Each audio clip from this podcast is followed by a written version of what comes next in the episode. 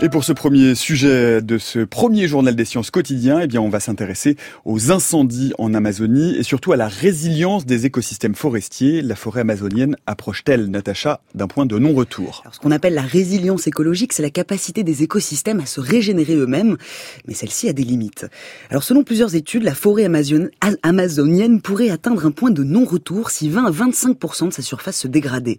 Ce sont des projections difficiles. Hein. On est dans des systèmes complexes avec un changement global du climat et des changements locaux, intenses et très étendus.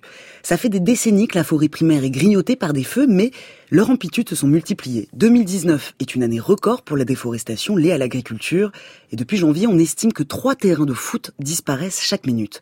De plus, on sait que ces incendies détruisent un immense réservoir de biodiversité, ce qui permet précisément aux écosystèmes forestiers d'être résilients. Daniel Sabatier, botaniste et écologue à l'Institut de recherche pour le développement, pour lui, cette destruction massive compromet aussi une autre dynamique écologique. Moi, je dirais que le, plus préoccupant, c'est évidemment cette circulation atmosphérique de l'eau d'évaporation.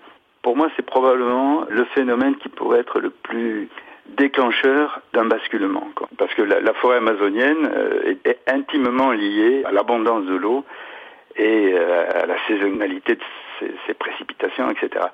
Une forte proportion de l'eau de pluie provient de l'évaporation produit euh, au niveau de la forêt. le taux de recyclage peut atteindre jusqu'à 75% au, pied des Andes.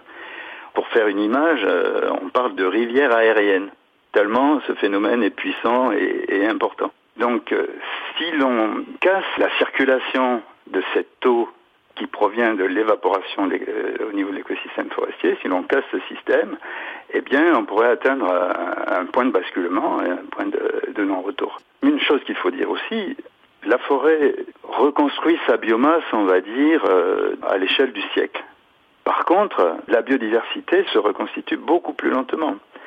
On peut dire que c'est à l'échelle de plusieurs siècles, voire du millénaire, que euh, la, reconstruction du système lui-même avec toute sa biodiversité, peut se faire. Et on n'est pas prêt, visiblement, à laisser ce temps-là à la forêt. On passe au bref du jour. La sonde Hayabusa 2 et l'atterrisseur Mascot viennent d'apporter de nouvelles images de l'astéroïde Ryugu. ce sont des images les plus détaillées qu'on ait jusqu'à présent et on découvre, surprise, qu'il n'y a pas de poussière à sa surface. L'astéroïde fait partie des chondrites et il est considéré comme un fossile de la création du système solaire. Selon les modèles de physique, il devrait avoir formé une couche de poussière. C'est donc un nouveau mystère à résoudre. Selon une étude parue dans Nature Communication sur la côte ouest américaine, les grandes crues centenaires pourraient devenir des crues annuelles. Ce qui détermine l'intensité des grandes crues, hein, c'est la régularité et la force des tempêtes associées à l'élévation du niveau de la mer. Ces crues varient aussi d'un endroit à l'autre selon la circulation océanique. Les chercheurs de Princeton ont voulu mesurer les futurs risques d'inondation dans différentes régions des États-Unis et en intégrant la climatologie cyclonique aussi aux simulations des conditions de tempête, ils ont créé ce nouveau modèle, modèle hydrodynamique. Selon lui, la fréquence et l'intensité de ces grandes crues augmenteront tout au long du 21e siècle.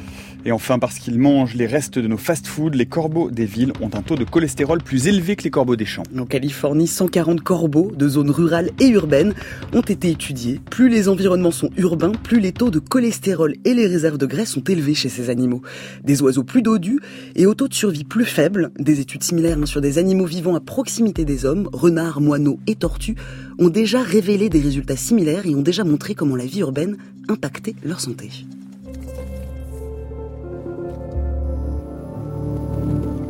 Merci Natacha pour euh, ce journal des sciences que vous pouvez retrouver euh, en podcast et en avant-première euh, chaque jour sur franceculture.fr. On vous retrouve demain